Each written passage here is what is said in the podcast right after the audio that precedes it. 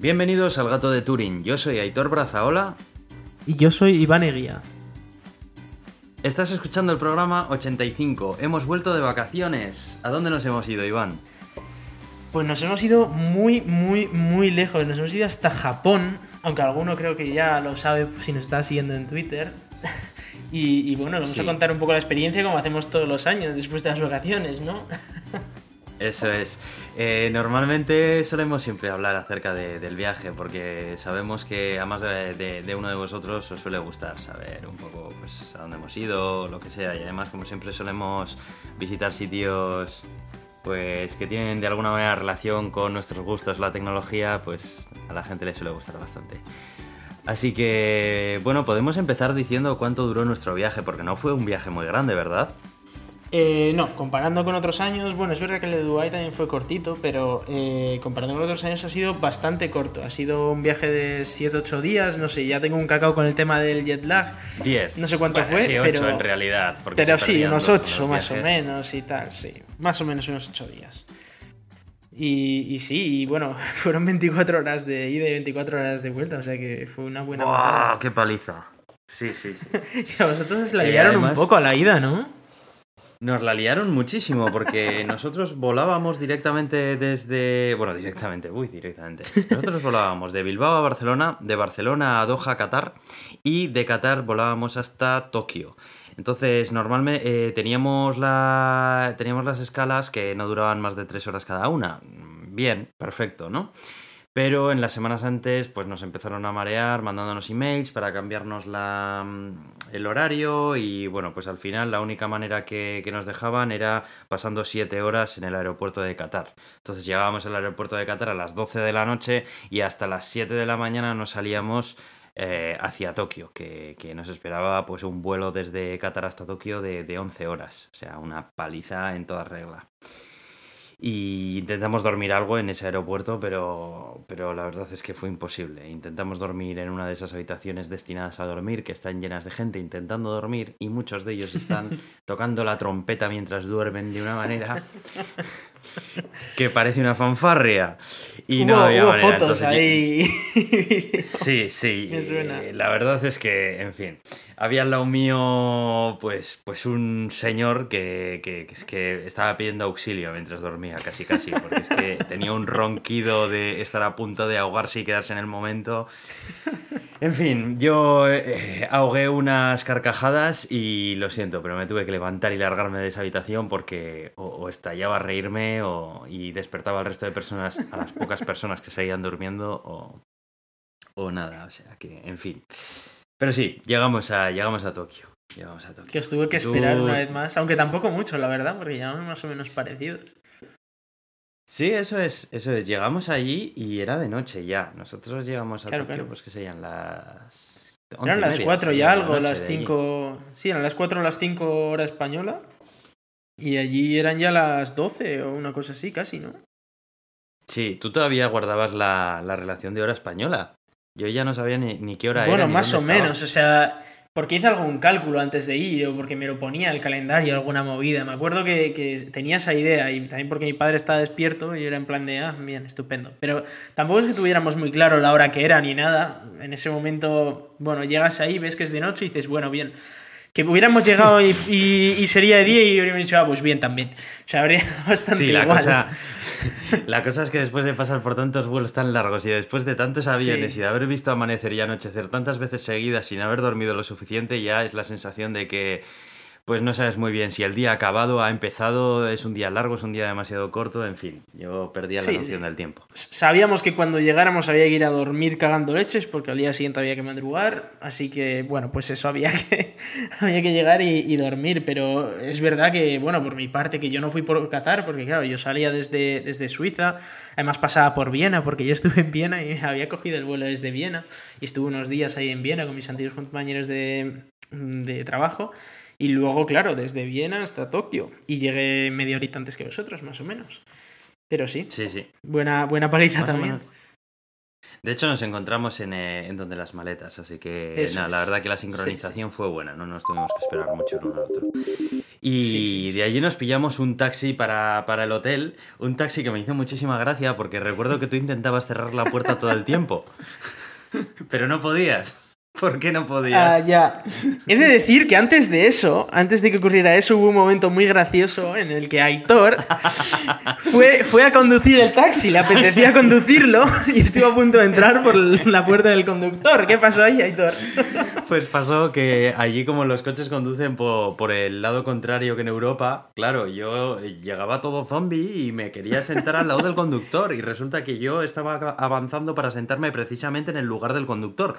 Y el hombre que no hablaba inglés me, me miraba y me, me decía, pero que no, que aquí no, en el otro lado, en el otro lado. Y yo no lo entendía. Y decía, ¿cómo que en el otro lado? ¿Pero cómo me voy a poner yo a conducir o claro, cuando miré, dije, ah, no, no, que si me meto aquí es donde me voy a poner a conducir, que no, que es en el otro lado y tal. Y sí, ahí me fui al otro lado. Pero un taxi muy raro, ¿eh? He de decir que eh, en el. O sea, dentro estábamos nosotros en la parte trasera y, y conspiramos un poco y dijimos a, a que Aitor se equivoca e intenta conducir el coche. Ah, ah, ah, o sea, que vosotros ya, ya os imaginabais esto, ¿sabes? Sí, sí, o sea, teníamos una idea de que podía pasar perfectamente. y efectivamente ocurrió. Pero bueno, que luego os echasteis unas risas con yo intentando cerrar la puerta del coche. que allí tienen unas cosas muy curiosas, o sea, tienen coches que parecen de los 70, pero luego, claro, la puerta es automática, así que no la puedes cerrar tú. Y yo la cerraba y se volvía a abrir, y yo, pero ¿qué le pasa a esta puerta? ¿Está rota o no se engancha? Como unas tres Yo ya, veces. yo ya pensando, estos nos van a hacer pagar ahora una pasta por la puerta rota, claro. Digo, pero que no, que no se enganche. Y dice el tío, no, no, no, quieto ahí. Y toca ahí un botón y se cierra ahí la puerta ya sola. Y yo, "Ah, vale, vale. Una, una puerta de un coche viejísimo, ¿sabes? O sea, Sí, sí, sí, sí, sí. Todavía no sabemos si, si esos taxis, que ese modelo de taxi que utilizan, es un modelo que se sigue fabricando a día de hoy con apariencia de coche antiguo o siguen siendo coches antiguos que les activan y les ponen todo ese tipo de sistemas automáticos, porque es que no, no nos pega, la verdad. La verdad es que era muy raro, o sea, era, no sé, yo me quedé como... Y ese, en concreto el taxi que nos llevó al hotel, ni tan mal porque no parecía tan viejo, pero luego los que iban por las calles, pero parecían de los 70 fácilmente, sin ningún tipo de problema, ¿eh? Sí. Luego llevaban los retrovisores en sitios muy raros también. De hecho, hay una de las cosas que, que, no, que no nos han gustado nada de Japón, ¿verdad? Y son los coches. Muy feos, tío, muy feos. Es que, ¿qué coches tienen? ¿Te acuerdas del cubículo ese que parecía como un, un cubo moviéndose? Sí, sí, sí, sí. A ver, quitando, quitando alguna, algunos modelos muy concretos de ondas y así que veías por ahí, todos esos Hmm. coches que, que eran totalmente cuadrados eran cubos con Sí, ruedas. sí, era la cosa menos aerodinámica del mundo. Pero además eran pequeñísimos, pequeñísimos. Entonces era como, no sé, como si se hubieran montado un coche con una caja de cartón y lo hubieran pintado metalizado, ¿no? Y iban ahí dentro del coche. que Era una caja, verdaderamente una caja eh, que era muy pequeña. O sea, era como poner un par de escritorios juntos. ¿No creéis que esto era mucho más grande? Y ahí iban y lo llevaban como furgoneta grande, ¿eh? O sea, iban en plan de, ¡buah, lo loco! Ujú. Y era enano. Y mogollón de variantes de ese modelo había. De Eso es, había mogollón de variantes, que si con el morro más, más para abajo, más para adelante, más tal, pero todos tenían Igual como metro y medio de ancho y, y dos metros de largo y eran cuadrados. Tenían mucho misterio, parecían como estos ciclomotores, ¿no? Casi, casi. Joder, qué feos. Y nada, pues llegamos allí al hotel, nos quedamos en un hostalito pequeño. En Tokio estuvimos poquito tiempo, lo estuvimos los tres primeros días, dos primeros días y el último día antes de marcharnos. Principalmente el viaje lo dividimos en dos, en Tokio y en Kioto, que fueron donde Sí. cogimos los alojamientos y luego ya desde ahí, pues en cada lugar nos, nos fuimos de un lado para otro. Eh, Yo- recuerdo... Yo, quiero hablar un poco de- del hotel de Tokio, Aitor, ahora que Dale, dale, estamos ahí. adelante, O sea, cuéntame. Hubo un par de anécdotas curiosas ¿eh? en, en el, en el hotel de Tokio. El- el- la primera, así un poco más clara, es llegar a la habitación y darte cuenta que, que, bueno, que como no entres un poco de lado, igual no entras. ¿eh? Sí, sí, sí. la Era, es que era una habitación que era una cama, o sea, era una cama y, y luego se habían montado alrededor pues un par de mesas ahí medio, medio caídas sobre la cama y un baño que en el, que no, bueno, ya no voy a decir que digo que fuera una bañera en la que pudieras tumbarte, es que no podías estar casi ni de pies, estaba muy ajustado el tema. Que no era, no, no era un hotel cápsula, pero macho, casi, ¿eh? Porque- Casi, casi, digo, no había tanta diferencia entre meterse en una cápsula. Sí, sí, no. A ver, la verdad es que allí ese hostal eh, representaba muchísimo lo- los pisos de, de la clase, de clase media, media baja de, de Japón, ¿eh? Porque eh, todos los documentales y así que hemos estado viendo, pues de típicos de españoles por el mundo, callejeros y demás, eh, todos los que les entrevistaban salían viviendo en un cuchitril de piso como ese. O sea, me da la sensación de que realmente allí el problema del espacio es un problema serio y ahí las casas, Sí, sí, los sí. pisos, sobre todo en Tokio, así como en otras partes de Japón ya quizá más rurales con más espacio, pero concretamente en Tokio, allí no cabe más gente, de verdad. O sea, y en todo Japón realmente, hay mucha gente metida. sí, es- Nos, nos contaba el guía que en plan de, bueno, él se, se quería comprar una casa igual en plan grande de 25 o 30 metros cuadrados y nosotros, a ver, a ver, a ver, ¿cómo que 25 o 30 metros cuadrados es grande? Y dice, sí, para estar con la novia, ¿sabes? Así tenemos más espacio. Y dices, pero a ver, ¿en cuántos metros cuadrados estáis viviendo? ¿En 10? ¿O cómo es esto? Sí, sí, tienen, que una tienen casa fama de 25 sea ser grande. muy caros los pisos allí. Sí, y son, eran muy caros, eran muy, muy caros, pero no sé, aún así es que me parece una locura vivir en esos, en esos sitios, ¿no? Tan, tan pequeños. Oye, Y luego, dime, dime, Eh, no, eh, adelante, porque creo que vas a decir lo mismo que voy a decir yo. O sea, que- la segunda anécdota, la... Yo quería comentar el, el problema que tuvimos un día al ir a desayunar sí. y que no, no podíamos desayunar porque no teníamos tickets para desayunar. Porque resulta que los- las fechas que nos habían puesto pues estaban mal y nos habían contado que si un día para adelante un día para atrás, pues uno de los días no había para desayunar. Y, y claro, nosotros fuimos a recepción. Explica tú a alguien que por supuesto inglés no sabe ni el de la recepción del hotel, ¿vale? Bueno, es que era terrible. Claro, eh, eh, explícale tú a ver cómo le dices que, oye, nosotros nos estamos quedando los días, yo qué sé si eran 15, 16 y 17 y nos has dado para el 16, 17 y 18. Entonces, claro, el primer día no podemos desayunar. Y el tipo te miraba y te decía, mm, ¿puedes decírmelo esto en japonés? Y yo que- digo, a ver, A mí me daba muchísima pena, porque le veías Claro, que estaba intentando... Estaba, Se esforzaba, Sí, ¿eh? Sí, estaba esforzándose en comunicarse contigo. Pero no, no, no, no. No, no, cuadraba. o sea, era, era un momento en el que, claro, dices, yo japonés no sé, bueno, sabías decirle arigato, sayonara, ¿sabes? Pues esas cosas de sí, gracias, tal, y adiós, y, y ya está, y poco más. Y, y claro, y el otro hombre, este, te decía ahí en plan de "¿Y japonés, no sabes, ¿no? Y, bueno, entonces cuando le, ponemos ahí lo- los tickets en plan de delante del calendario y le decimos, mira, 16, 17, 18, y nosotros nos quedamos 15, 16, 17.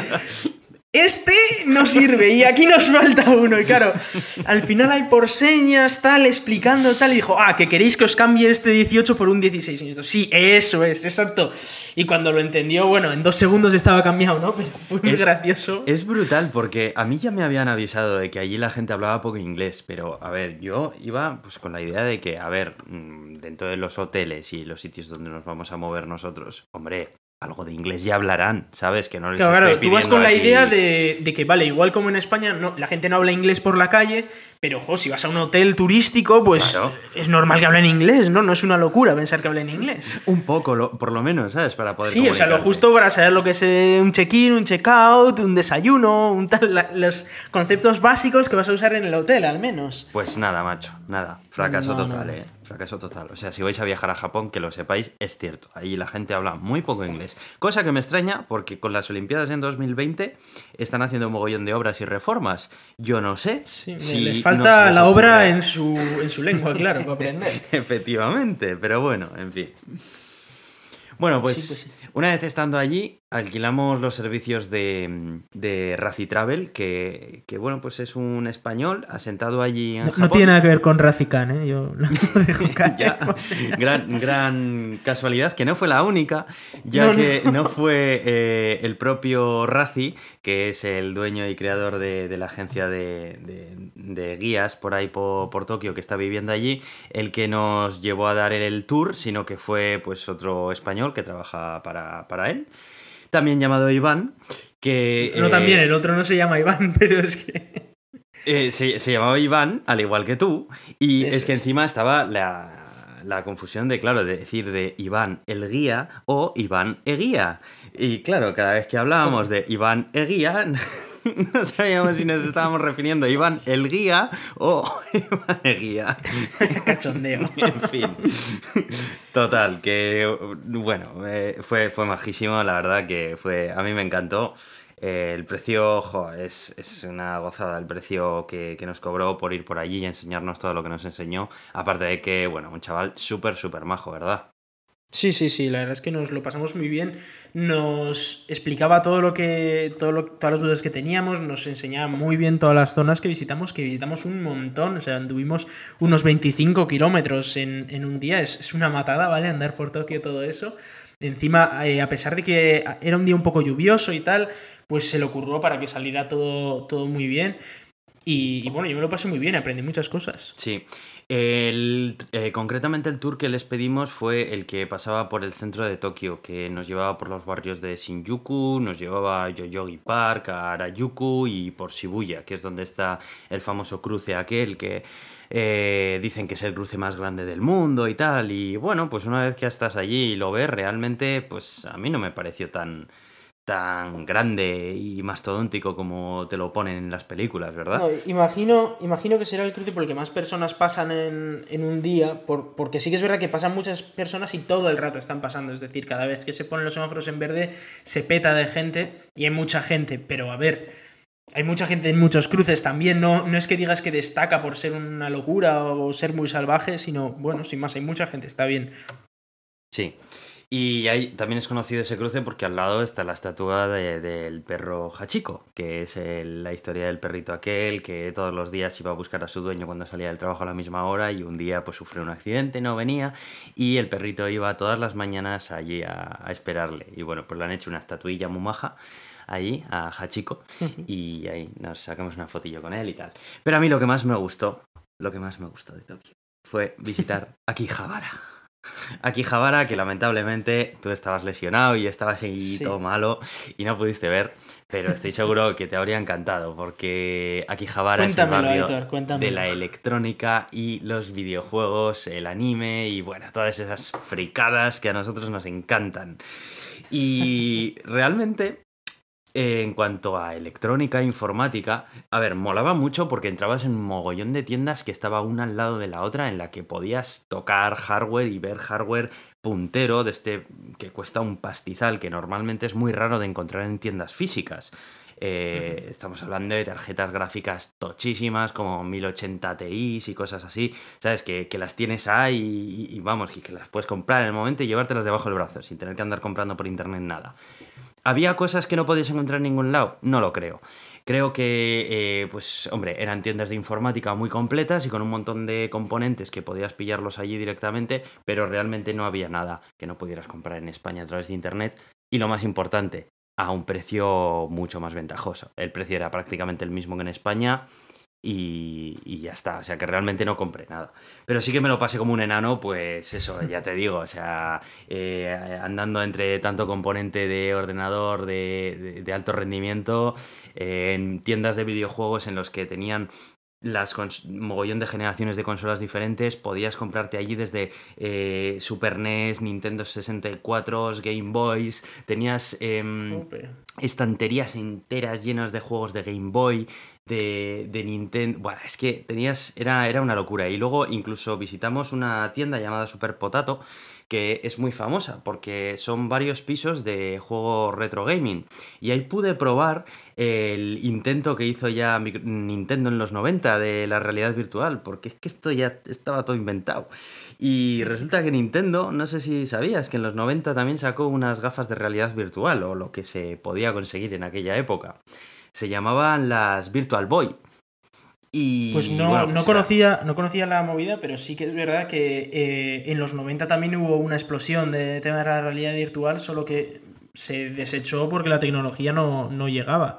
Y, y, no sé si Nintendo, pero hubo un montón de empresas que sacaron cosillas por, esa, por esas fechas. Pues sí, sí, sí. Y de hecho, eh, animo a los que no conozcan la Virtual Boy a que busquen una. busquen fotos porque. en internet. Porque vais a ver que es el diseño del casco muy parecido a lo que te puedes encontrar a día de hoy con las Oculus y, las HTC Vive. salvando las, las, distancias, lógicamente, ¿no? Y en lo pudimos probar también y estuvimos jugando una versión de Wario adaptada especialmente para Virtual Boy. Y, hombre, pues realmente estabas jugando un juego de plataformas, ¿no? Tampoco tenía mucha inmersión aquello, o sea, lo único que diferenciaba es que lo tenías puesto directamente en los ojos y eso. Y tenía también un, mando especial y así. Está guay, o sea, eh, pude comprobar pues cómo la realidad virtual ya en los 90 pues empezaba a intentar hacer pinitos y que bueno, la tecnología en aquel momento pues daba para lo que daba y no tuvo ningún éxito, pero bueno, estuvo, estuvo guapo poder probarlo. Y pues, ¿qué más? ¿Qué más? Allí por aquí pues también pudimos visitar incontables tiendas en las que había anime, eh, había mogollón de manga, incluso había plantas enteras dedicadas al hentai, que es el manga para adultos. bueno, bueno, había, había ahí un montón de tiendas que, que daban como para tirarse no una tarde como estuvimos, sino una semana entera ahí visitando tiendas y encontrando auténticas joyas ahí es que yo miraba a ambos lados y decía, es que aquí me puedo gastar tres sueldos. a, mí, a mí ahora mismo me dan aquí presupuesto y, vamos, en fin. Nada, compré, compré un par de camisetas y, ya está, más que nada por el recuerdo de haber estado guay. Pero, pero la verdad es que mola un montón. Pues sí, pues sí. Y de allí, qué más hicisteis? De allí nos fuimos a Ginza, que Ginza es el barrio de tiendas, pero ya más occidentales, más marca, más marca cara, ¿no? Pues ahí estaba la tienda de Gap, de Chanel, la tienda de, Sony, bueno, que era un edificio enorme, el edificio de Sony, que estaba allí con un montón de plantas en las que podías ver toda la tecnología de Sony. Estaba también el Apple Store allí, como no, también. Estaba allí, eh, pues eh, prácticamente como cualquier otro barrio de cualquier gran ciudad en la que pues están ahí todas las tiendas caras, ¿no? Se veían que allí los coches no eran cuadrados y feos, eran unos cochazos de lujo, deportivos, de mucho cuidado, que estaban allí para recoger a la gente que salía de comprar, eh, pues eso, cosas baratas de esas tiendas tan baratas. y... En, la zona de Ginza, ¿no, ¿no, era ahí cerca donde, donde desaparecían los restaurantes? Luego más tarde a la noche. Ah, sí, efectivamente, efectivamente. Justo era, justo era allí y ¿quieres contarlo? Eh, sí, claro, ¿por qué no? Luego vamos a explicarlo de Odaiba, pero...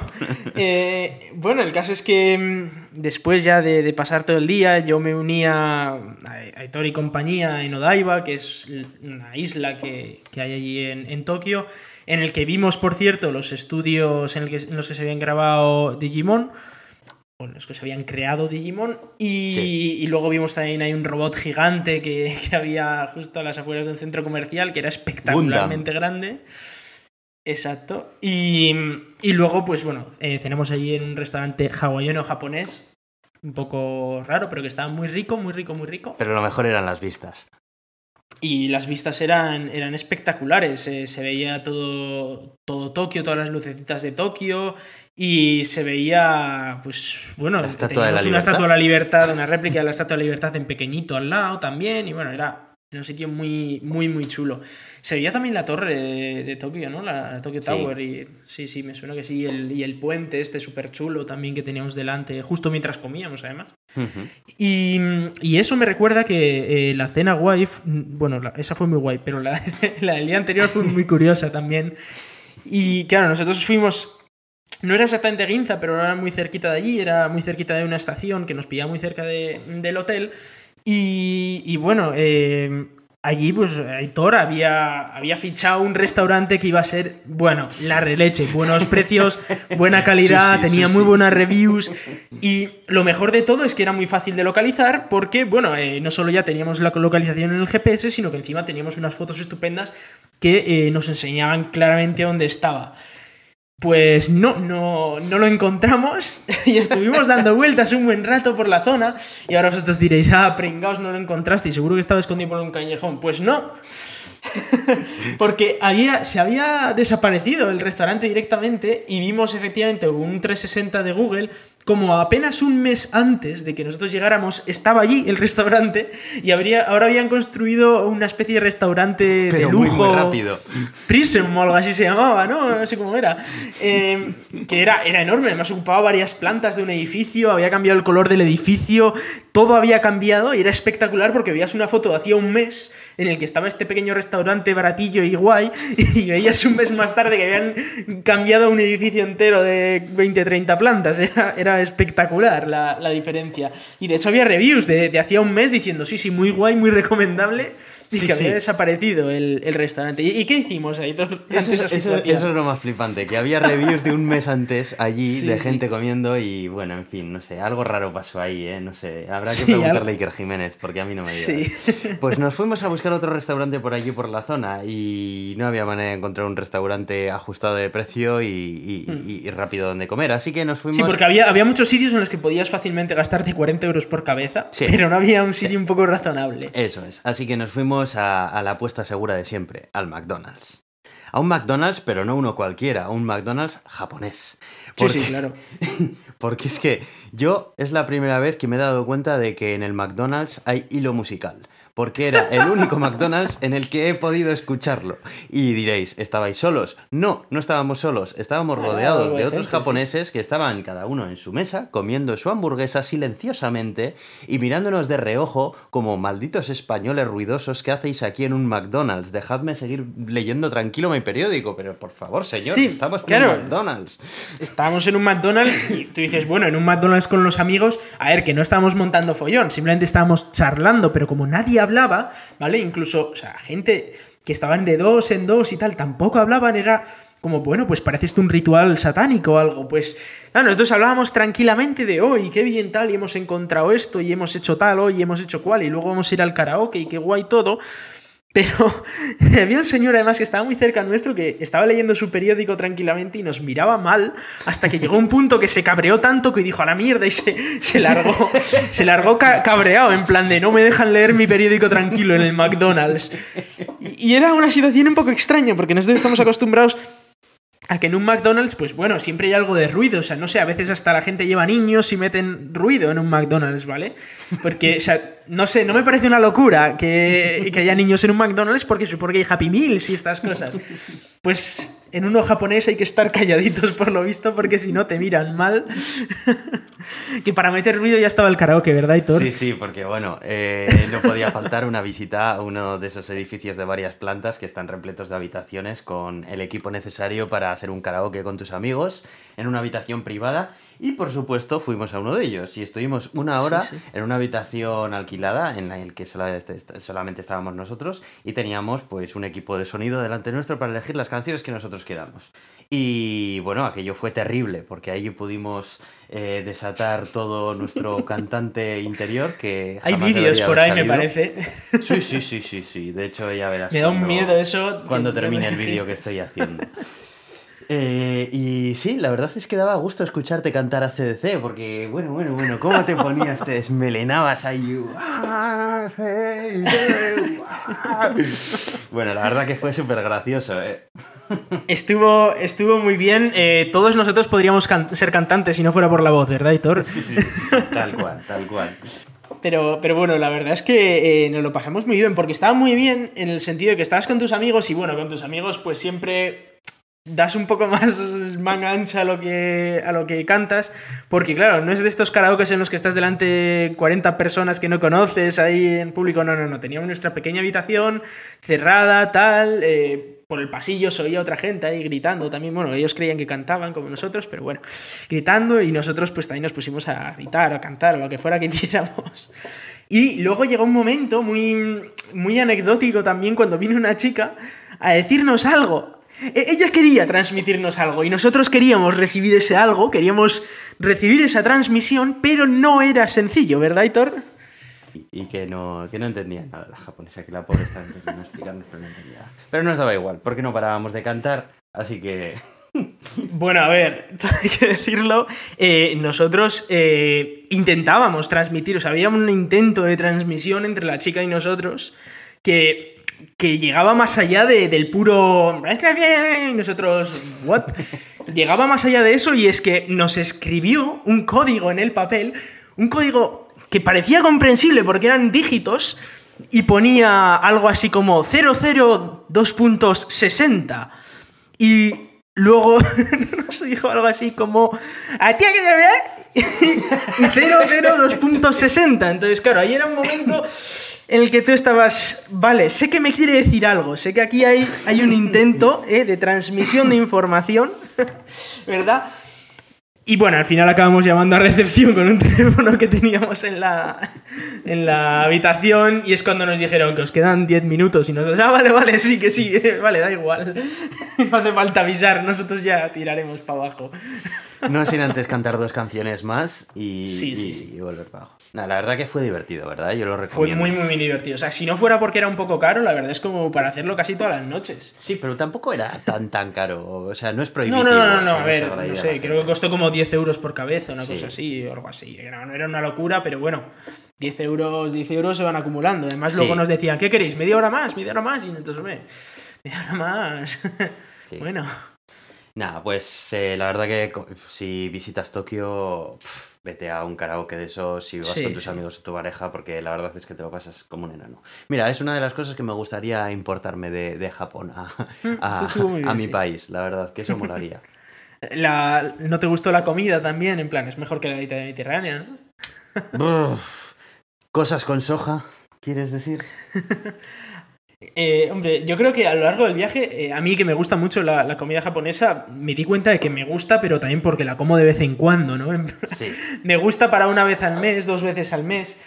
Pero, eh, claro, el problema viene cuando la estás comiendo todos los días y es soja con algo, o algo con soja, o salsa de soja con algo, o algo con soja y con arroz. O puede que te pongan en plan ya el sushi, que ya es como en plan, buah, ya estás gastando pasta, y te ponen un trocito de salmoncito sobre la soja y el, y el arroz, claro, que es como, bueno, pues nada. Y, tienen mezclas muy raras, o sea, con la soja hacen cosas muy raras, hacen de todo tipo de cosas con la soja. Sí. Sí, hacen, bueno, desde los clásicos brotes de soja, la salsa de soja, el tofu, que también lo hacen con soja, la sopa de soja, el... bah, ya no lo sé. Y lo que no hacen con soja también lo hacen con el té matcha, porque también el té matcha, madre mía, con el té matcha. O sea, bollos de té matcha, té matcha en el propio té también, eh, panes de té matcha, helados de té matcha, bebidas de té matcha y todo de té. Madre mía. Sí, sí, sí. Es que- Y una pasada, y si no, pues eso, el arroz, que también lo ponen para todo, obviamente. Y, y bueno, a mí me, me pareció curioso aquel bollo, ¿no? Que, que yo lo vi y dije, ¡Oh, joder, el qué, melón qué pan! guay. ¡Melón pan!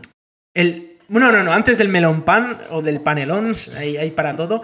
Eh, antes de eso, el, el bollo este que decía, tiene buena pinta, eso tiene que ser en plan para el desayuno de la leche, pero resulta que tenía alubias dentro. Ah, ¿Cómo, cómo es eso? A ver. Terrible. Eh, mira, una de las cosas que aprendí en Japón es que si ves una comida que parece apetecible porque te recuerda a algo rico de tu país, no lo compres, porque estoy seguro de que no es lo que te imaginas y es algo muy poco acertado. Y eso, eh, esa comida que, que dices tú era uno de esos ejemplos. O sea, eran Sí, sí. dos tortitas que, bueno, pues tortitas, las que te puedes hacer para el desayuno, que en el interior, pues en vez de tener algún mermelada de algo, una nocilla, un chocolate, yo que sé, algo dulce, pues a alguien se le había ocurrido meter ahí, pues, eh, alubias. Sí, un cocido de alubias rojas, ¿sabes? Pues coges ahí un cacito, lo metes ahí y en- ah, entre tortita y tortita y calentito te lo comes. No, no ves que no. O sea, No fue una buena idea, ¿eh? no, es que no es una buena idea. Pero ni en Japón ni aquí. Pues oye, ahí los venden como, como panes. culturas tan distintas, de verdad. ¿eh? Esos eran los dorayakis, ¿no? Si no me equivoco. Sí, creo que sí. Que, que los come mucho Doraemon, por lo visto. Y, ay, Sí, sí. Doraemon Y yo cuando lo esto". veía en la tele dije, jo, yo también me los comería porque son como bollos, ¿sabes? Es como un bollo, pero no, tiene alubias dentro. ¿Pero por qué come eso? Horrible. ¿Por qué alguien comería eso, por Dios? Horrible, la verdad es que, bueno. Y ya que estamos hablando de la comida también, vamos a mencionar los onigiris, que a mí me gustaron mucho, que eran esos pedacitos de, de mm, esos amasijos de arroz que en su interior tenían un tipo de, de pescado o algo y estaban rodeados de esa alga con el que preparan el sushi. Y te los podías comprar en las tiendas, pues a modo de aperitivo o de merienda o lo que Mm. sea, y te lo ibas comiendo por la calle. Eso estaba muy bueno. Sí, bueno, era arroz, ¿no? Bueno, como otra de estas grandes recetas japonesas, pues era una bola de arroz con algo dentro. Ah, probablemente soja también o algo derivado de la soja. Pero sí, sí, no sé, la verdad es que era curioso porque, bueno, lo podías llevar, además estaba con la alga nori ahí empaquetado y tal, y te lo podías más o menos llevar y, y estaba bien. Bueno, vamos Venía a coger un tren, que todavía estamos en Tokio, macho. Sí, sí, sí, ahí hay que pillar el Shinkansen. Eso es. Sí, antes de, antes de llegar allí, pues eh, nos cogimos el billete de tren, que solamente lo pueden coger los turistas, llamado JR Pass, que es un pase especial de la compañía de transportes JR de Japón, que te incluye pues un montón de, de transportes en el país que te facilitan mucho el moverte por el país. Eh, el transporte más conocido, que por supuesto está incluido dentro de ese pase, es el Shinkansen, como tú ya has dicho, que es el tren bala, que es el, el tren que básicamente te permite recorrerte todo Japón de punta a punta tranquilamente y a un precio pues muy económico, porque ya lo llevas comprado desde España y te olvidas una vez que estábamos allí. Éramos como VIPs, ¿te acuerdas? Sí, llegábamos allí, nos colábamos a todo. Encima pedías un ticket y te lo daban gratis, era, era la leche. Sí, sí. Bueno, pues nos cogimos un tren y nos bajamos hasta Kioto, que era donde teníamos nuestro otro hotel y donde nos íbamos a establecer la base para movernos por el resto de zonas de Japón que íbamos a visitar. En ese hotel estuvimos más tiempo y la verdad es que este era un hotelazo, ¿eh? Estuvo bien, estuvo bien. Sí. Vosotros estabais obsesionados con la ducha por alguna razón. La ducha esa era maravillosa, pero con el calor asfixiante que hacía allí en Japón, que hacía un calor húmedo, que, que cada vez que salías a la calle en cinco minutos estabas chorreando sudor. Sí, sí, o sea, a ver, yo, ducha yo entiendo la idea de querer darme una ducha todos los días y darme una ducha todos los días porque hacía un calor horrible, pero lo que yo no entiendo es esa, esa obsesión de, oh Dios mío, esta ducha es genial. Para mí me parecía una ducha que, bueno, que estaba bien y ya está. No sé, Era me una, parecía cabina, una locura. era una cabina de ducha con paredes de mármol y suelo de piedra que es que parecía un maldito balneario. ¿Cómo no te puede...? Bueno, en fin. Total, fuimos ese día a visitar Kioto. El primer día nos cogimos una bici. Estuvimos recorriéndonos Kioto en bici por allí y bueno, pues hubo alguna viajera que nos acompañaba que lo de la bici se le daba un poco peor que al resto y se agarró un poco de cabreo con la bici, pero bueno, al final... A ver, es, es normal también porque había mucha peña por la calle, eh, había mosquitos tocando las narices, bueno, fue... Sobre todo a las chicas les, les picaron mucho los mosquitos, sorprendentemente. Sí, las llevamos como escudos para... Sí, que- nosotros nos libramos totalmente, fue como, bueno, pues yo estoy bien, tal, no, pero ellas lo estaban pasando un poco mal. Sí, porque allí además los mosquitos te hacían unos ronchones importantes. Sí, ¿no? sí, sí. que- A mí solo me picó uno de esos y sí que fue como hubo dos días en los que yo decía, pero me va a comer la pierna o así, el, el grano, ¿qué va a pasar aquí? pero sí, sí. Pues ese primer día que estuvimos ahí en Kioto, aprovechamos a ver Kioto por el centro, o sin más lo- lo- los museos, o sea, los templos más, más céntricos y tal. Y al día siguiente, pues ya nos sacamos la tarjeta de autobús y nos fuimos a zonas más alejadas de Kioto, en los que estaban en- situados pues otros templos muy famosos, como así el que se me ocurre mencionar que quizá alguno de vosotros sepáis cuál es, es el templo Inari Taisha, que es uno muy famoso que sale en la película Memorias de una geisha que básicamente tiene como una especie de pasillo de, de estos arcos rojos que se llaman toris, que muy seguidos uno detrás de otro y que bueno puedes caminar por debajo de ellos y, y es muy impresionante de ver. Que nos explicaban además que muchos toris seguidos significa que entrabas en una zona muy sagrada, ¿no? Y cuando- en ese caso que había tantos, pues sería una zona extremadamente sagrada. Sí, eso es, eran zonas que según ellos el tori delimitaba pues la zona sagrada de la, de la zona normal. Pero bueno, y si ponías muchos, pues eh, más más. Era más más. Eso es. Y, y luego, eh, bueno, el tema de los templos era que había que ir prontito porque a las 4 o las 5, según el templo, algunos llegaban a estar abiertos hasta las 6, pero cerraban muy pronto. Sí. Yo me acuerdo uno que fuimos a ver a las 4, bueno, en este caso creo que era como un, un castillo, ¿no? Un palacio, que fuimos a verlo a las 4 y 5 y ya estaba cerrado, porque a las 4 cerraban y era como, ¿pero qué ha pasado aquí? Sí, sí, sí. Ahí la gente, pues ese tipo de cosas las iba a visitar por la mañana porque, porque nada, ya a media tarde o así ya, olvídate, no podías visitar nada. Pero bueno, Ta- ahí También en parte por el calor que hacía, ¿eh? porque Sí, sí, eh, hacía subía la temperatura y la humedad. horrible. De todas maneras, precisamente por eso deberían de abrirlos por la tarde, leñe, que hace menos calor, pero bueno. Bueno, no sé, no sé. Ahí la temperatura era, era muy bestia a partir de la 1 o las 2 era inaguantable. Aunque también por la mañana pegaba fuerte, sí. Sí, sí, sí. Allí en Kioto estuvimos viendo incontables templos, ¿verdad? Pues es Sí, que- sí. Y pagodas de estas, que son estos edificios cuadrados, que son muy altos, que tienen como varios pisos.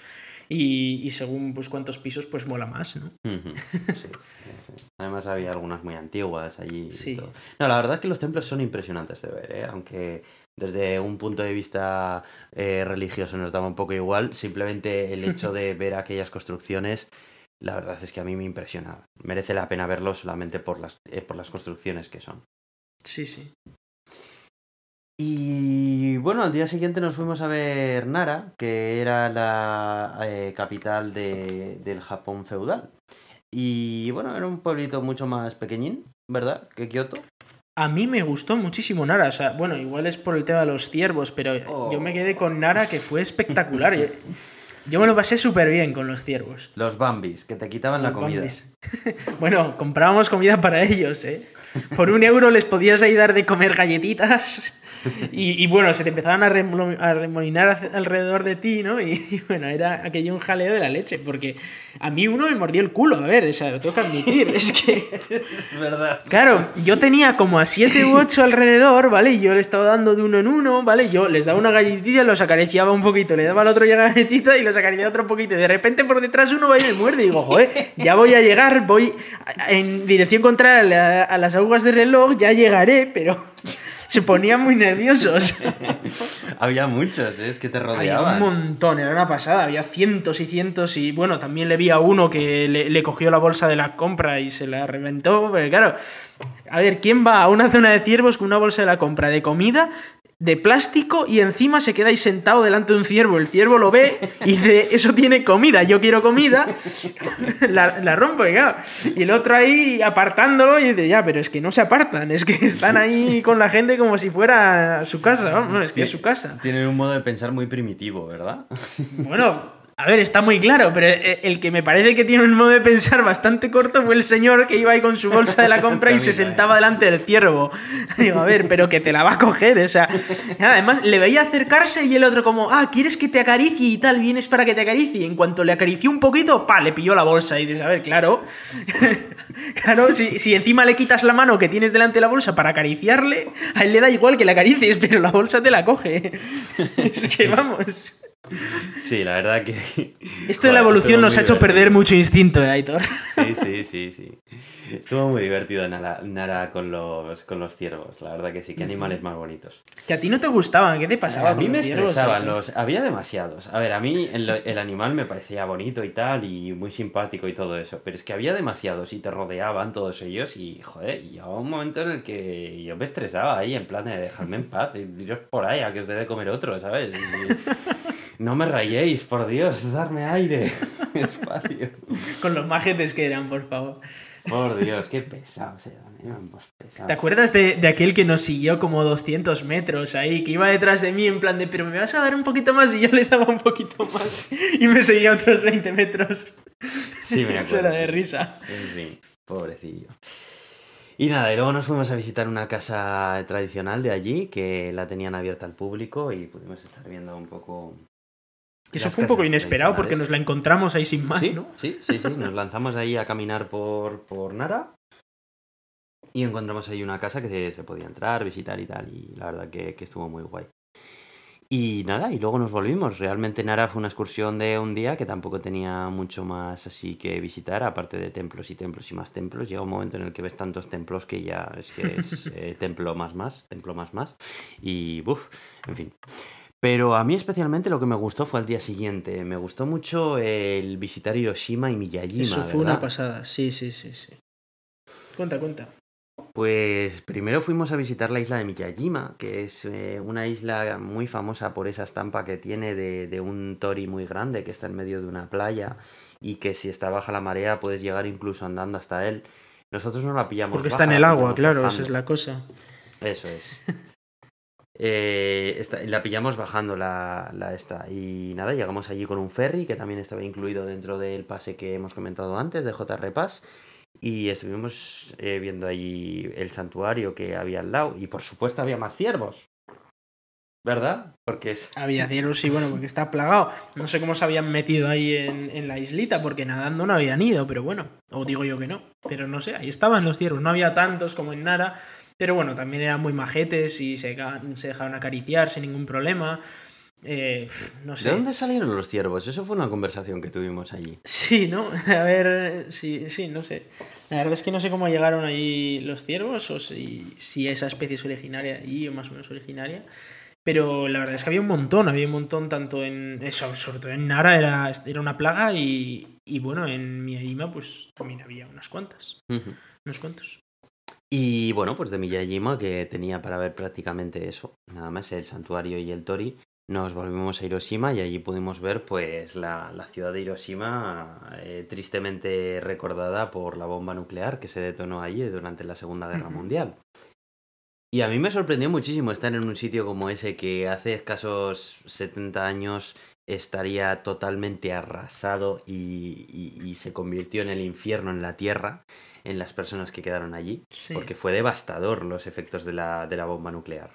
Sí, sí, y además lo explicaba muy bien, porque muchas veces tú tienes esa idea de, vale, es una explosión muy fuerte y luego la gente pues tiene envenenamiento por radiación o así, ¿no? Pero, pero es mucho más allá que eso, ¿no? Y explicaban pues el cómo, eh, cómo era la explosión inicial, ¿no? Cómo se detonó la explosión a 600 metros de altura, eh, cómo pues eso barrió todo eh, con, con luz radiactiva y tal, y mucha gente que estaba al exterior, incluso a kilómetros, pues se, se desintegró prácticamente, o sea, murió en el acto.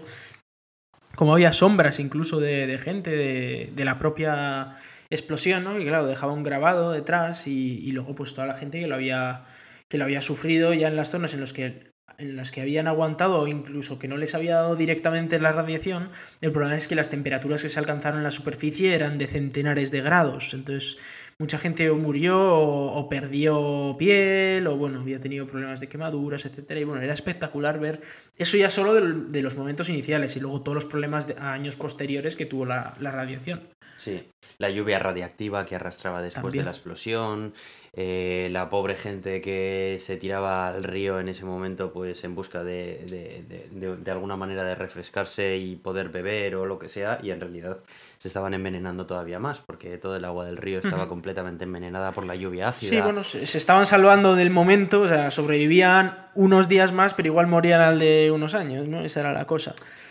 Sí, la verdad es que es, es eh, estremecedor de, de Sí, ver. además es espectacular el, el ver eh, cómo al principio ni siquiera sabían si era una bomba nuclear, ¿no? Eh, Sí. Era ese- esa idea de que al principio empezaron a hacer mediciones de radiación los propios japoneses mirando a ver qué leches había sido, porque de hecho al principio ni se lo creían, ¿no? Eh, cuando les llegó la noticia de una sola bomba ha destruido toda una ciudad, una ciudad enorme como era Hiroshima, decían, ¿qué, qué me estás hablando?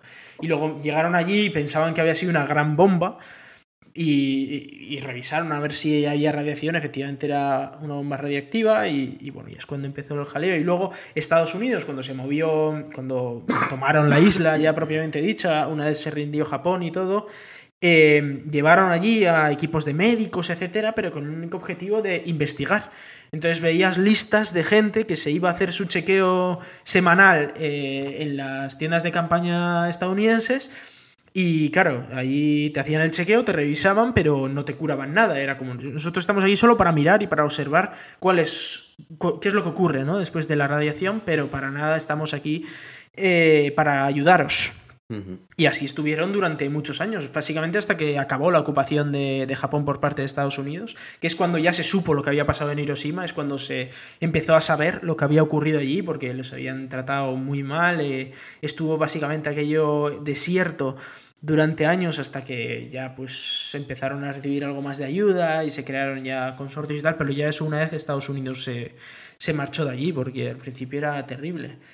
Sí, que una de las cosas que más me llamó la atención de Hiroshima era eh, la, la capacidad que ha tenido la ciudad de poder eh, recuperarse de las cenizas, porque es una ciudad que a día de hoy la visitas y si no conoces la historia de- de lo que aconteció allí, Mm, prácticamente no te darías cuenta de, de nada. O sea, eh, es una ciudad eh, con tráfico, con un montón de personas, con un montón de edificaciones, o sea, no, no ves ruinas, no ves, no ves nada, es una ciudad... O sea, si la buscas, normal. efectivamente, justo debajo de, de donde explotó, ¿no? Porque esto explotó a 600 metros de altura, pues justo debajo había una, una iglesia eh, que sí que se mantuvo con una cúpula y tal, que es muy conocida porque eh, es justo debajo, es de lo poco que aguantó de pie, porque todo lo demás quedó totalmente destruido en cientos y cientos de metros alrededor. Y justo esa zona sobrevivió y la han dejado ahí, o sea, la habrán apuntalado, imagino, pero ahí está. Sí, eso es. Eh, era un edificio que es justo el edificio que estaba inmediatamente debajo de donde ocurrió la explosión de la bomba. Y precisamente por eso no, le afectó tanto la, onda expansiva como al resto de la ciudad y entonces a modo de recuerdo de lo que ocurrió allí han decidido dejar intacto ese edificio tal cual, lo han apuntalado, le han, dejado, le han reconstruido la cúpula, la estructura de la cúpula. No, la cúpula se, quedó como, como estaba, porque eso se quedó así después de la explosión. lo, que han, lo que han hecho es luego un museo justo al lado, eso sí. Eso es. Y es estremecedor ver, ver eso y, mm. nada, y visitar el museo porque ahí, bueno, pues aprendes un montón de datos de, de, todos los detalles que ocurrió allí y, demás, ¿no?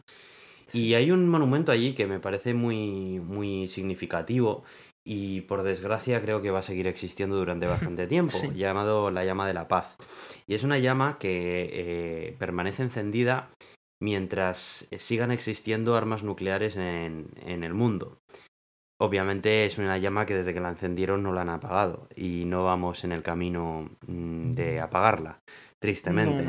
Y menos en estos días en los que estamos viviendo. Sí, lo que pasa es que eh, era muy significativo porque además, em, bueno, de hecho nos estábamos en Japón cuando eh, creo que fue en el viaje de ida, Corea del Norte amenazó con atacar Japón con una bomba nuclear y tal, y Estados Unidos dijo, ah, sí, pues como ataque y nosotros devolvemos, y nosotros estábamos ahí en medio, ¿no? Era un poco una situación curiosa y estar en el museo, ver esa eh, todo lo que ocurrió allí, ¿no? Porque tú sabes que ha sido algo muy grave, tienes toda la idea en la cabeza de que es una bomba nuclear, por qué ocurrió, que la gente lo pasó muy mal, todos los problemas que trae la radiación, pero verlo allí, ver eh, exactamente lo que, lo que había ocurrido, ver las fotos, eh, ponerte en situación, ¿no? Entenderlo bien y escuchar a, dos puñeteros locos que están diciéndose que igual se lanza una bomba nuclear en uno al otro y, y es que no te entra en la cabeza, ¿no? No, no computa eso, es como, pero a ver, ya hemos visto lo que hace esto y e independientemente de que haya un loco al que quieras matar por ser un loco, pues hay mucha gente que, lo sufre, ¿no? Y, es una pasada y de hecho por ese tipo de cosas hay convenciones internacionales que prohíben el uso de ese tipo de armas, etcétera, que, bueno, que es que es, que es una pasada lo que, lo que causan. Pues sí, la verdad es que, bueno. Y luego es que además en Hiroshima realmente ya no hay restos de radiactividad. Se puede visitar la ciudad, porque esa era la clásica duda que todo el mundo eh, te preguntaba cuando les decías que teníamos planeado visitar Hiroshima, ¿no? Y es que, ay, pero ¿cómo vas allí? Que la radiación y qué tal. Realmente ya ahí no hay restos de radiación. Bueno, en, en realidad queríamos conocer al profesor Charles Xavier. Nada, pero, pero bien, se puede visitar perfectamente y, bien, perfecto. Y bueno, ese fue nuestro, nuestro día en Hiroshima. Ah, que también aprovechamos a comer okonomiyaki, que era una especie de tortilla rara, con, como no, dentro tenía brotes de soja, por supuesto. Bueno, podía sí. de manera. Le pusieron un huevo que fue como, oh, Dios mío, un huevo. Imagino que al pollo le habían dado brotes de soja también para comer. bueno, era, era algo sorprendente nuevo. Y algo que me parece muy curioso sobre el okonomiyaki era eh, que te lo ser... O sea, era, era como una plancha, ¿vale? Lo hacían a la plancha, pero la mesa en la que tú comías era la propia plancha en la que te lo hacían. Entonces, era muy curioso porque, claro, nosotros que estamos bastante acostumbrados a apoyar nuestros brazos sobre la mesa, eh, no podías hacerlo porque era una plancha y te ibas a quemar. Igual te dejas la piel. Claro, te ibas a dejar la piel.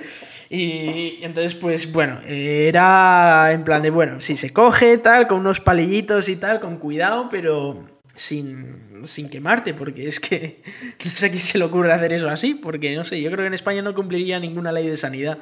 Ninguna, ninguna, está claro. Pero, bueno.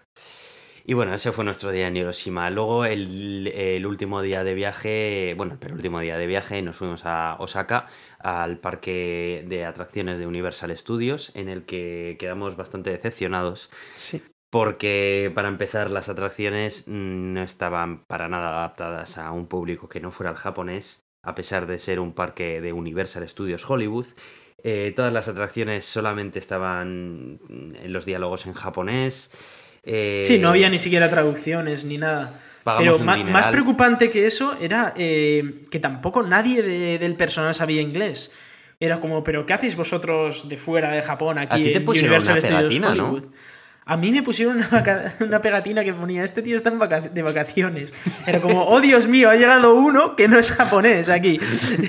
y estaban súper sorprendidos. Pero, eh, eh, ¿y la chica maja?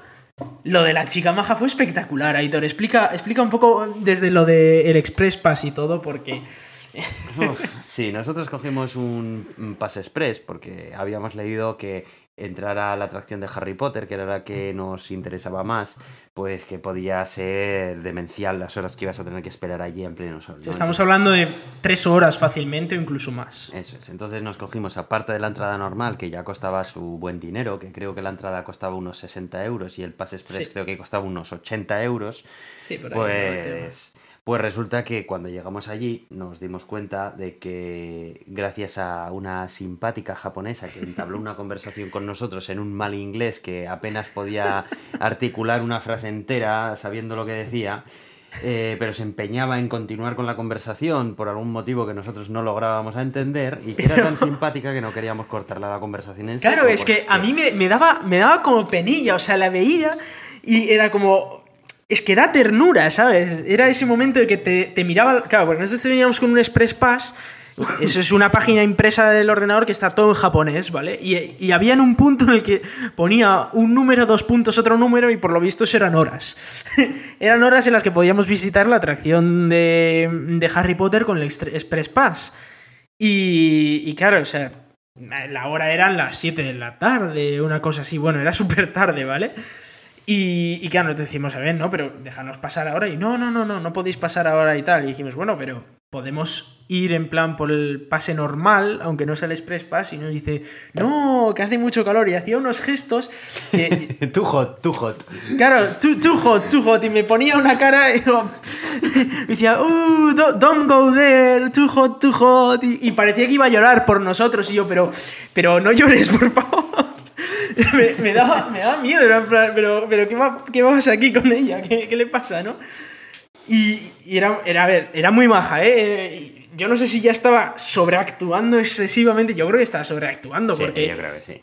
era en plan de, ah, vale, dinos que no porque esto tal, pero era muy raro, era muy, muy raro. Así que aprovechamos para ver cerveza de mantequilla, ¿verdad? Sí, está- a mí me gustó la cerveza de mantequilla de allí de Harry Potter. Yo creo que era un pelín empalagosa, o sea, estaba bien para tomar un poco, pero era un poco empalagosa para beber a lo bestia. Sí, creo, sí, ¿eh? claro, claro. Lo que no me gustó nada fue la actitud de aquel que, a pesar de que teníamos un Express Pass para las 6 y 20, eh, para las No, 6 para y las seis y media, media. eh, a pesar de ser las 6 y 10, nos echó deliberadamente de No, a la las seis y cola en la 20 que nos echó. Porque, eh, eh, go out, go out, please go out, go out, go out. Pero, oiga, es que, mire, no tenemos nada que hacer ya. Hemos visto todo lo que queríamos ver en este parque. que déjenos entrar aquí ya y nos largamos cuanto El, el de. Please Go Out fue otro. ¿eh? Este solo dijo en plan de, pero tíos, que no son las seis y media. Y dijimos, ya bueno, son las seis y veinte, vamos entrando y tal. Y nos ponemos a la cola y dice, no, no, que no son las seis y media. Y yo, ya bueno, pero que son y veinte. Dice, que no son las seis y media, fuera, fuera de la cola. Y nosotros, vale, vale, vale, vale. Sí, sí, sí. Pero luego, en la de. En la de Spider-Man fue, ¿no? Sí. En la que sí, que yo llegué un poco más tarde y me metí con un par de, de- vosotros y, y, bueno, pues vosotros habéis probado la atracción y, y yo me, me monté, llegué allí y, y cuando estábamos ahí llegando a- al esto, pues el chico nos miró los pases y los vuestros pues ya habéis montado una vez, que claro, habéis pagado 80 pavos, no creíais que ibais a poder montar más de una vez, ¿no? En la atracción. Claro, claro. Así que llegó, os miró y dijo, "Mm, You two go out. Y además lo dijo con una cara súper enfadada y fue plan de, vale, vale, vale, nos vamos, que nos pega si no tú. Muy, muy enfadado, fue, fue súper sorprendente, o sea, no sé, era esa sensación de que dices, estoy aquí en una atracción de niños con eh, el Spider-Man, no sé qué, y me viene este señor y me dice, go out, ahí todo enfadado, porque solo has pagado 80 pavos por esta atracción. Sí, sí, ¿sabes? es que es eso. Después de habernos gastado el dineral que nos gastamos, que no lo recomendamos, sinceramente, No, no, no, no, recomendamos ir. Es Era pequeñito el parque también. Eso es, encima es un parque muy pequeño. Nosotros estuvimos en el, en el viaje a California, fuimos a Universal Studios Hollywood, el de verdadero. Sí, sí, eso era una pasada. Tenían muy nada, bueno. nada que ver ni en tamaño, ni en atracciones, ni en nada. Vamos, no, no, no. que y luego que te cobraban tiempo por todo, vamos, era una pasada. O sea, que ibas a comer y los 20 pavos por barba no te los quitaba nadie, ¿eh? Y Sí, era, sí, sí. era una pasada. O sea, y luego, bueno, ¿te acuerdas cuando comimos que nos dieron ahí esa mazorca de maíz gigante? Mira, No, no estaba mal, pero era muy raro. Yo me comí un fish and chips, que era, pues un fish and chips, es de lo más normalillo que Bueno, hay pero un fish ahí. and chips de sus 15 o 17 euros, ¿eh? No, Sí, eso era un es. fish Lo, que no era normal. era el precio que me cobraron por él, pero bueno, por lo menos me lo comí entero. Pero la mazorca esa que te sacan a ti, en fin. Sí, a ver, a, a mí, a ver, yo cogí otra cosa, no me acuerdo qué era, creo que eran costillas o algo así, bueno. Y para que mis 20 eurazos o así. Y luego, como postre, tenía una mazorca de maíz. Pero, ¿qué dices? Bueno, una mazorquita de maíz, que yo alguna vez lo he visto en algún sitio, que te dan un pequeño trocito de mazorca de maíz. Pero no, no, no. En este caso me habían puesto una mazorca entera, pero es que tenía hasta las hojas también de la mazorca. O sea, eh, de hecho creo que hay una foto de yo sujetando la mazorca desde las hojas, ¿no? Como si la hubiera sacado ahora mismo ahí de del prado, no sé, era, era rarísimo, no sé qué hacías ahí. Pero bueno, fue, una experiencia curiosa. Pues sí. Pero lo dicho, que, que si vais a Japón ni os molestéis. Que la atracción de Harry Potter eh, mola, aunque dura poco tiempo, pero no vale lo que cuesta. O sea, no vale... Habría molado más en inglés o con subtítulos en inglés al menos. Sí, pero porque bueno. no, no te enteras de nada. esa es No te enteras de mucho. Y dices, ah, sí, mira, va este tío en una, en una esto y tal. Bueno, vuela y eso, pero sin más. Está muy guay por las sensaciones que te da, ¿no? Que parece que te vas a caer, que esas cosas, pero. Pero bueno. sin más. No, total, que no paguéis 140 euros como pagamos nosotros por ir ahí, ni de No. coña. No, no, no, no merece la pena y hay cosas que están muy bien, que podéis ver por, por Kioto, que podéis ir a otra zona o otras cosas que, que van a estar muy chulas también. Y bueno, pues eso fue todo, porque al día siguiente ya volvimos a Tokio, hicimos alguna comprilla de última hora, eh, pudimos grabar un poco con más tranquilidad el cruce de Shibuya y, y, y no sé, creo que no se nos queda nada más, ¿no? Bueno, no hubo sé si quieres contar el, el bar ese raro en el que estuvimos tomando algo antes de irnos Ah. al aeropuerto. El bar aquel en el que pediste un zumo de naranja por la excusa de quedarte un rato en el bar antes de ir al aeropuerto y que luego no Claro. te sirvieron el zumo de naranja y tampoco lo reclamaste. No, a ver, es que hay que entender la situación, ¿vale? O sea, hacía como 30 grados en la calle y nos quedaban 4 horas para tener que facturar en el avión. O sea, era.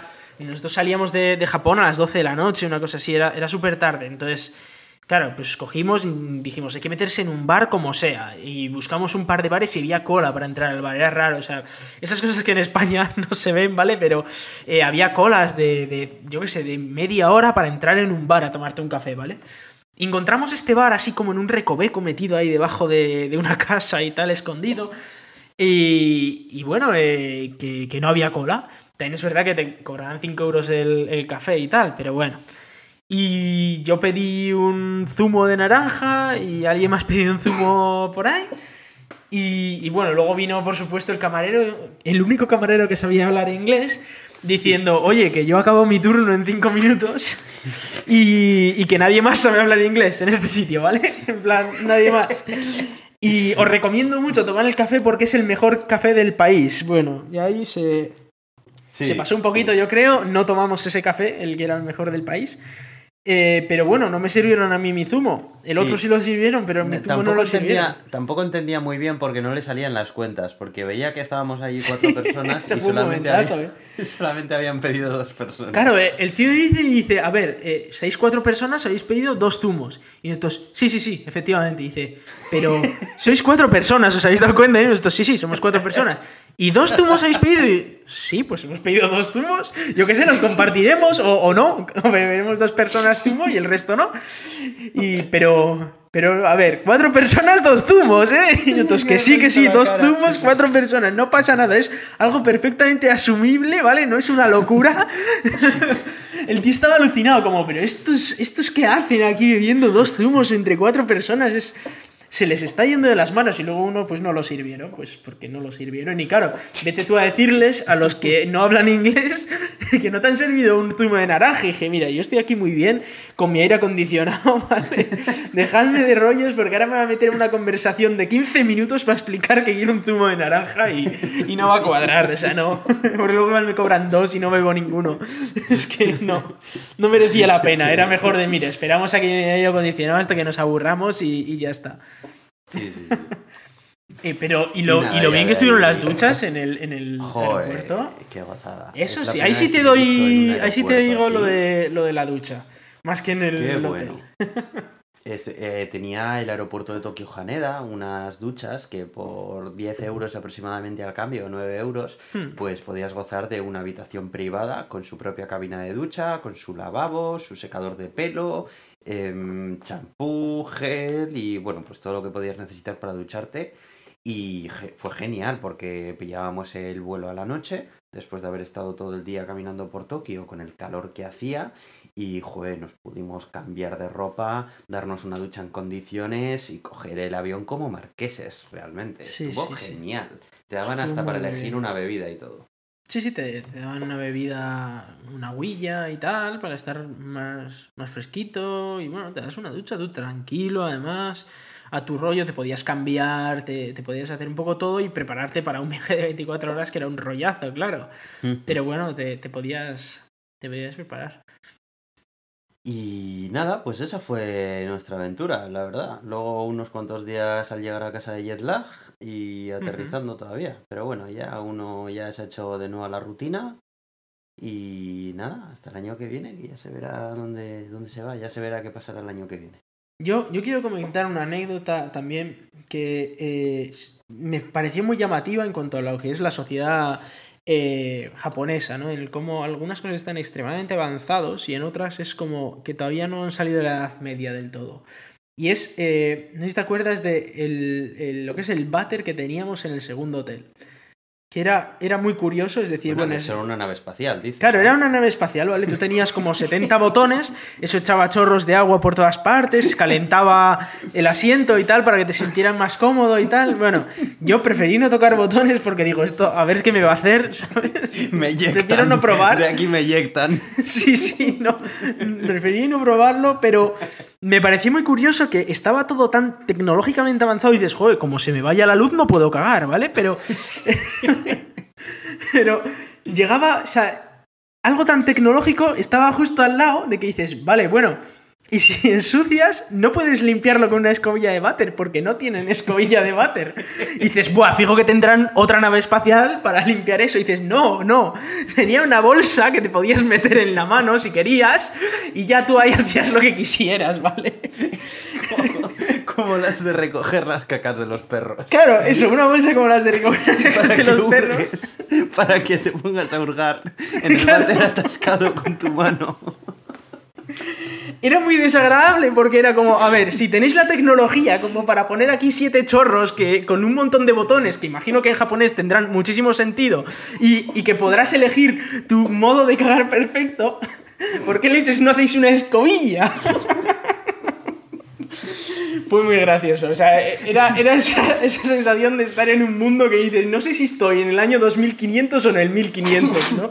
No, no me queda del todo claro. Sí, sí, sí, sí. Bueno, los, baños, los baños, lo de los váteres era, Sí, era sí. O lo de, por ejemplo, que no, o sea, los cristales eran transparentes en todo, era como, bueno, pues nada, muy poca intimidad y eso, que bueno, era, bueno, era un rollo que tenían ahí muy raro. Ay, ay, ay. Bueno, pues. Fue pues divertido, un- fue divertido. Muy divertido, sí. Un pedazo de viaje que, no, que nos hemos hecho que ha molado bastante. Y bueno, pues no sé si quieres comentar algo más o qué. O Bueno, vamos habrá que ir pensando ya. el siguiente, ¿no? También, el siguiente viaje. Sí, sí, sí. Habrá que ir pensando el siguiente viaje. Todavía tengo que terminar de montar el vídeo que estoy haciendo para este viaje y todo. Lo sé, lo sé. Lo espero con ansias.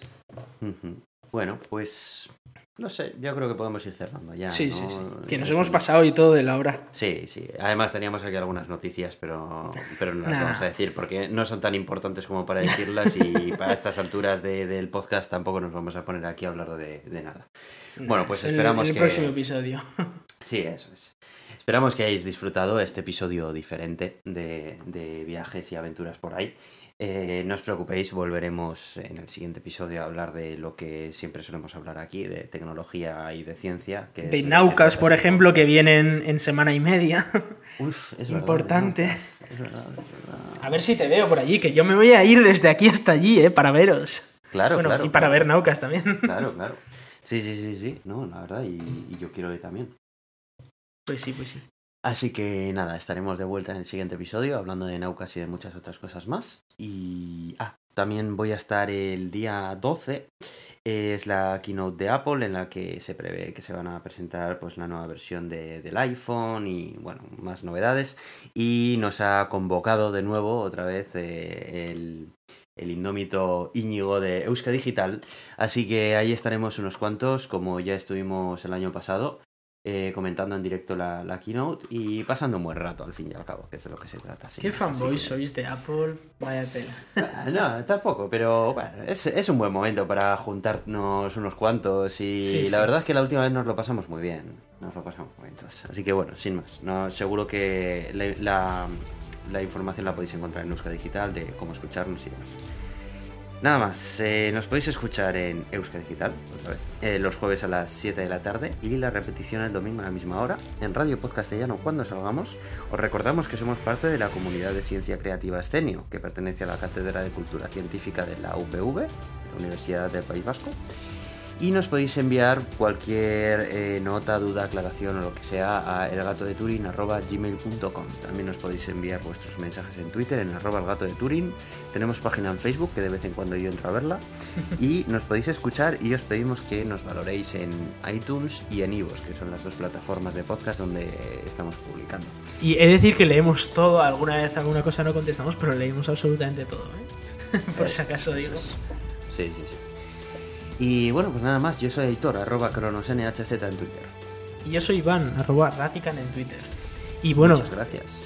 sí, no, iba a decir que darnos un toque si vais a Naucas, porque nos encantaría conoceros a los oyentes, así que damos un toque y, y nos veremos por ahí. Por supuesto. Que este año es la primera vez que es ahí en el Palacio Euskalduna, así que ya no hay excusa de, oh, es que no voy a tener sitio, sitio va a haber. Oh, es verdad, el precio es Calduna, qué bueno. Eso es. No Dos me mil acordaba. plazas tienen ahora, ¿eh? Bueno, pues muchas gracias y hasta pronto.